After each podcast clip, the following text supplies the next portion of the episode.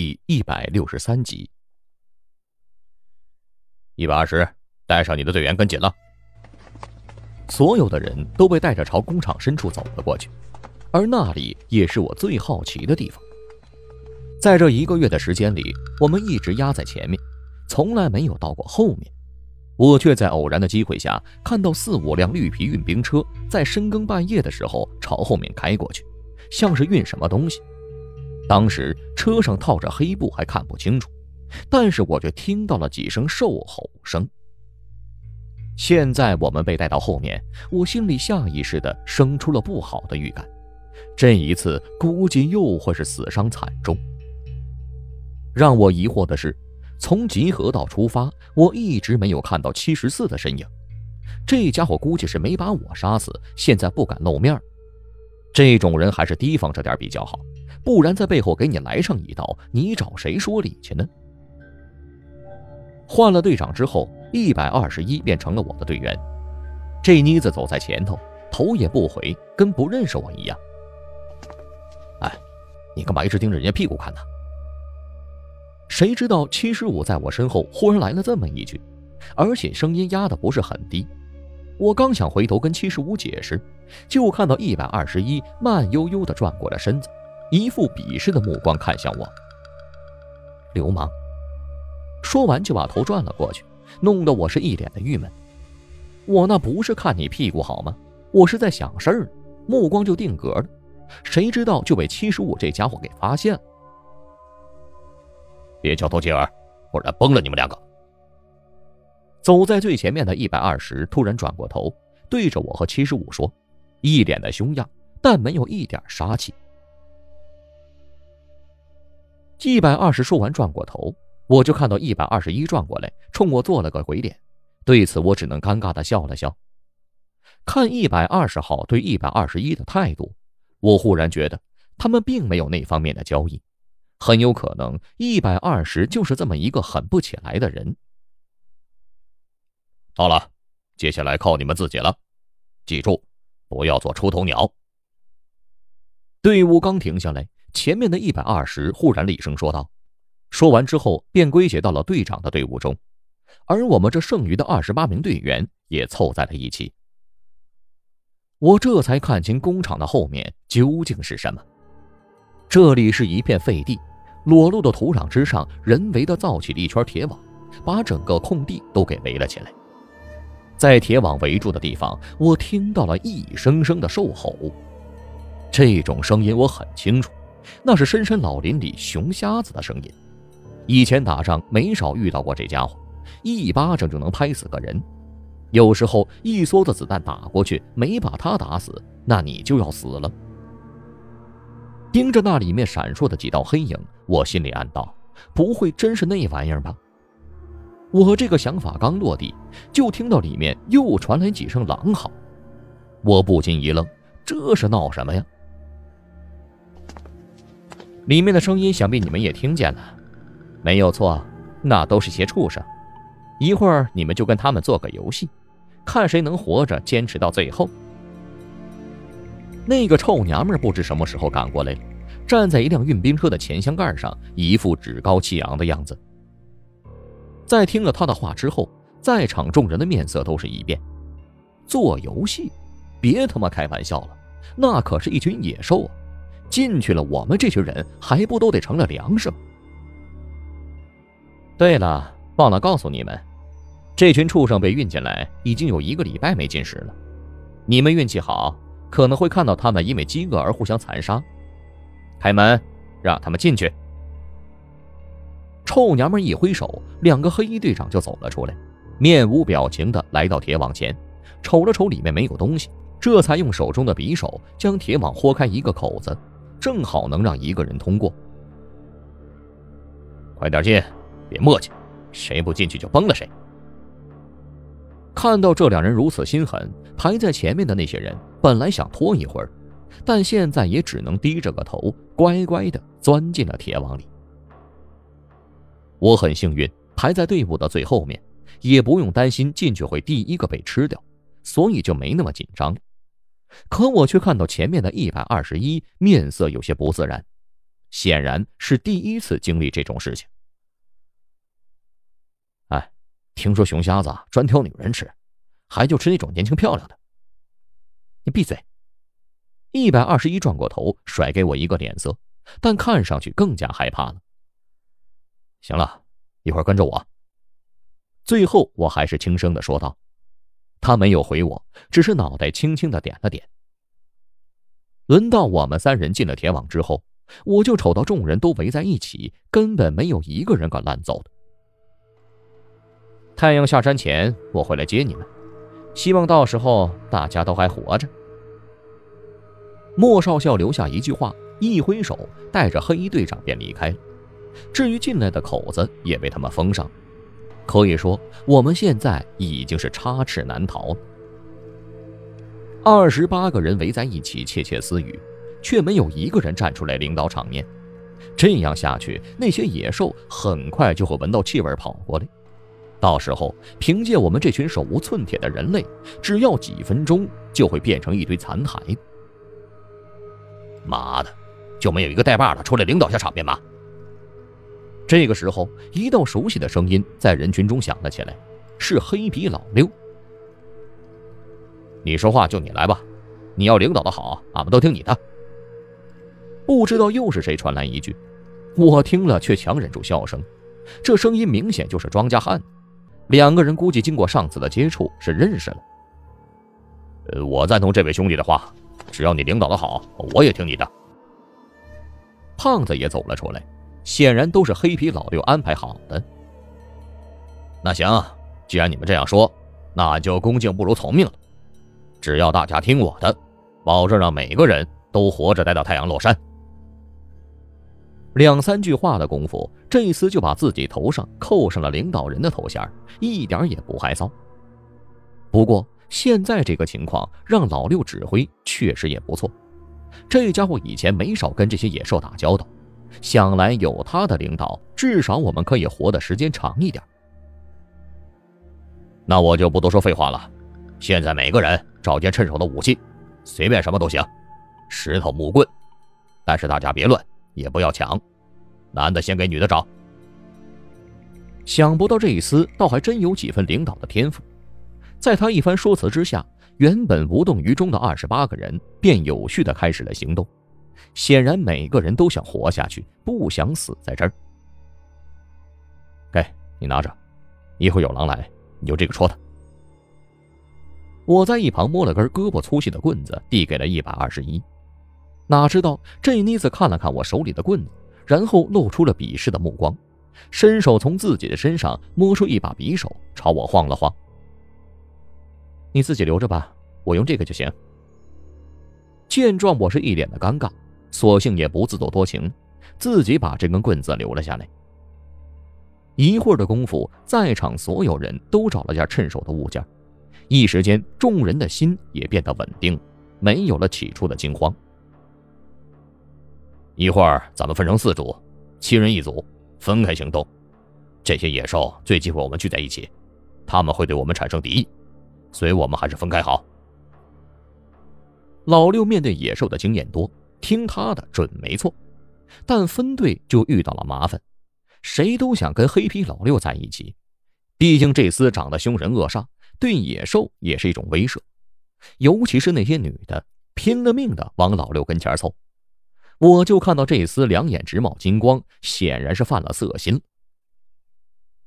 好了好了，这六个女的就跟着我，剩下的你们自己分。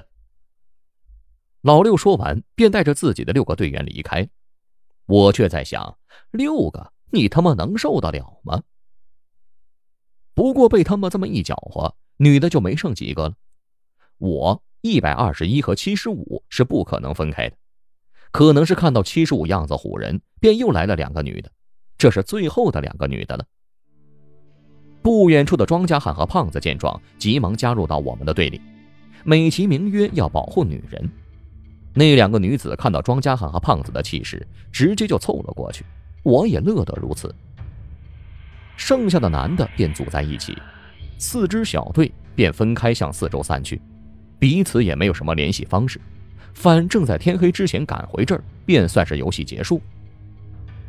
因为老六跟我关系好，庄稼汉和胖子便让我来领队。但我对野兽的习性也不太了解，索性就硬着头皮往前走，大不了看见野兽跑就是。刚走没多远，我就听到不远处有愤怒的兽吼声，似乎是有人在激怒他。我朝那里瞅了瞅，分明是老六那支队伍的方向。我心里一惊，不会是这家伙把什么东西给惹了吧？想到他那些没有战斗力的队员，我直接一挥手，便带着自己的队员朝那里冲了过去。我可不想让老六死在这儿。可是当我们急匆匆的赶过去之后，却看到了尴尬的一幕：那兽吼哪里是野兽，分明是老六这家伙叫出来的。也不知道他怎么想的，这个环境竟然带着这群娘们在地里打野战。我尴尬的转身，然后默默的走了。这家伙敢这么做，分明就是对那些野兽不担心，我也就没再多留。倒是一百二十一，在看到了刚才的场面之后，小脸是一直发红，半天都没有褪去，很是青涩。哎，怎么的？你也想来啊？我凑到他的耳边轻声的说道。这妮子抬起头，怒气冲冲的看了我一眼：“臭流氓！”我笑了笑，并没有在意。不过话说回来，从进了铁网到现在，我连一只野兽都没看到过，就好像这里的野兽在躲着人，而不是人在躲着野兽。七十一，你听。就在这时，一旁的七十五突然朝我提醒道。我急忙竖起耳朵，听到了十分轻微的声音，那是有什么东西在地上匍匐前行，摩擦着发出来的声音。声音的频率很快，听上去数量很多，正朝着我们不断的接近。一时间，众人都紧张兮兮的，提防着随时会出现的东西。而随着声音在我耳朵里愈发的放大。我也猜出了他的真正面目。不好，快跑！是蛇群！我意识到这个问题时，冲众人一喊，便撒开腿就跑，顺势把一百二十一的手拉住，也顾不得他什么表情。鬼知道那些蛇是不是毒蛇。可刚跑出去没几步，我就感觉有些不对劲儿，那些声音似乎是从前面发出来的。妈的，跑反了！我喊了一句，带着众人又朝老六那个方向跑了过去。这些蛇穷追不舍，而他们的目标似乎并不在我们。我忽然想起了一个可能：书上说过，蛇本性淫，好雌雄之事，一定是老六打野战太激烈，把这群玩意儿给吸引过来。我跑在队伍前面，一马当先，还没看到老六，就听到这家伙传来兴奋的吼声。也真不知道这家伙憋了有多久。赶紧提裤子走人！你他妈把蛇群都引过来了！刚看到老六一百二十一，就把我的手甩掉，背过身去。不能吧？这里还有蛇！老六是一副意犹未尽的样子，而他旁边剩余的那几个女人也是一副期待的表情，对我这个打扰者还有些不忿。你小子爱信不信？我先跑路了。顾不上管老六，我重新拉起一百二十一的小手，绕过老六，直接就跑了。见状，老六似乎也意识到不对了，就听到他对其余几个女的说：“要不先到这儿吧，等以后有机会咱们再合作，先保命要紧。”都听你的。那些女人是一脸花痴，对老六是唯唯诺诺。两支队伍朝着一个方向迅速的奔了过去。好在前面不远处是一片石子地，应该是以前工厂里废料剩下的。蛇群追到这儿便停了，这些石子很尖锐，他们也是清楚的。我们隔岸相望，我分明看到蛇群里竟然有几条胳膊粗细的青花大蟒吐着信子，让我瘆得慌。啊，跟着我，这些野兽都不值一提。老六又跟他身边那些娘们开始吹了起来。我也乐得清闲，带着自己队伍的人找了块干净的地方就休息起来。哎，吃点吧。这个时候，七十五不知从哪里摸过几个果子，扔给我一个，自己早就拿着啃了。我接过果子，正要准备吃呢，忽然感觉不对劲儿。哎，你在哪弄的？七十五听了之后，好奇的看了我一眼。就在不远处一块空地上，那里还有不少残骸呢，我就挑了几个拿过来了。听他这么一说，忽然我意识到不对劲儿啊！好端端的地上怎么会有果子呢？除非是熊瞎子。我念头刚出，就听到不远处一声愤怒的咆哮，还有沉闷的拍打声。妈的，什么东西？七十五直接就窜了起来，一脸惊讶的看着声音发出的方向。一头黑乎乎的家伙在不远处冒了出来，分明就是一头熊瞎子。见状，我急忙喊道：“大家都别怕，聚在一起，这家伙不敢过来。”放屁！都他妈散开，找个地方躲起来！不远处的老六直接反驳了我的意思，我这才反应过来，我们如果聚在一起，这熊瞎子一巴掌拍下来，逃都没地儿逃去。老六一喊完话，自己没有躲避，直接硬是冲那熊瞎子冲了过去，看样子似乎有什么行动。那些女人慌乱之下，全部躲在了最后面，就剩下了我们这几个老爷们站着。你也下去吧。我对一百二十一轻声说道：“我是不会让老六一个人犯险的。你，那你小心。”一百二十一留下一句话便离开了，这里也便只剩下了我们五人，面对着一头熊瞎子。你们在这干嘛？赶紧走！这个时候，老六突然扭头对我们喊道：“废话，帮你啊，不然你一个能对付了这家伙吗？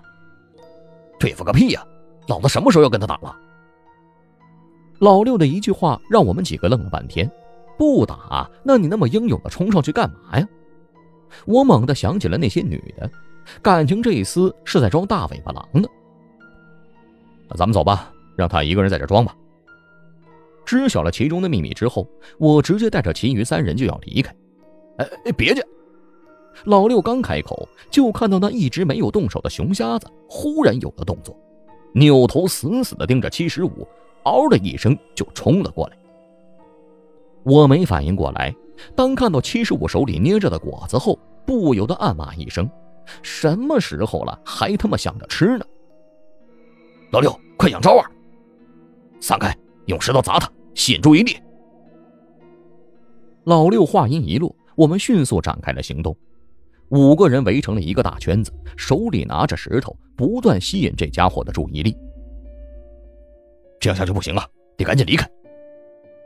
我很快就发现了其中的弊病：熊瞎子到来之后，根本不管谁砸他，逮着一个人就往死了追。要不是老六拼命把这家伙注意力吸引过来，刚才就已经有人丧命了。七十五，把你说的果子扔远一点。这个时候，我才想到一个办法。熊瞎子在意的东西其实是这玩意儿，他对人肉不感兴趣。我这么一喊，七十五直接卯足了劲儿，把手里的果子扔了出去，一下子就没了踪影。你你他妈使那么大劲干嘛呀？熊瞎子从始至终瞅都没瞅七十五一眼，这家伙动作太快。根本没让熊瞎子注意到。七十五不知道怎么解释，一脸的尴尬。熊瞎子在我们的戏耍之下，已经接近暴怒了。用不了多久，我们就控制不住了。都趴地上，不要出气儿，装死。就在这时，黑皮老六又想出了一招，说完，自己直接就倒在地上，一动不动。我犹豫了半天，还是跟着做了。既然老六这么做，应该会有把握，我只能在心里这么安慰着自己。于是，刚才还生龙活虎的五个人突然间就暴毙了，愤怒的熊瞎子瞬间就懵了。等了好一会儿，我才听到这家伙走动的声音。很显然，他并不相信我们是真死，晃晃悠悠的朝我这边走了过来。我心里暗道一声不妙。虽然说熊瞎子不吃死人，但就算他在我身上随便翻上两下，那也不是我受得了的。这个时候，我也只能在心里默默的祈祷了。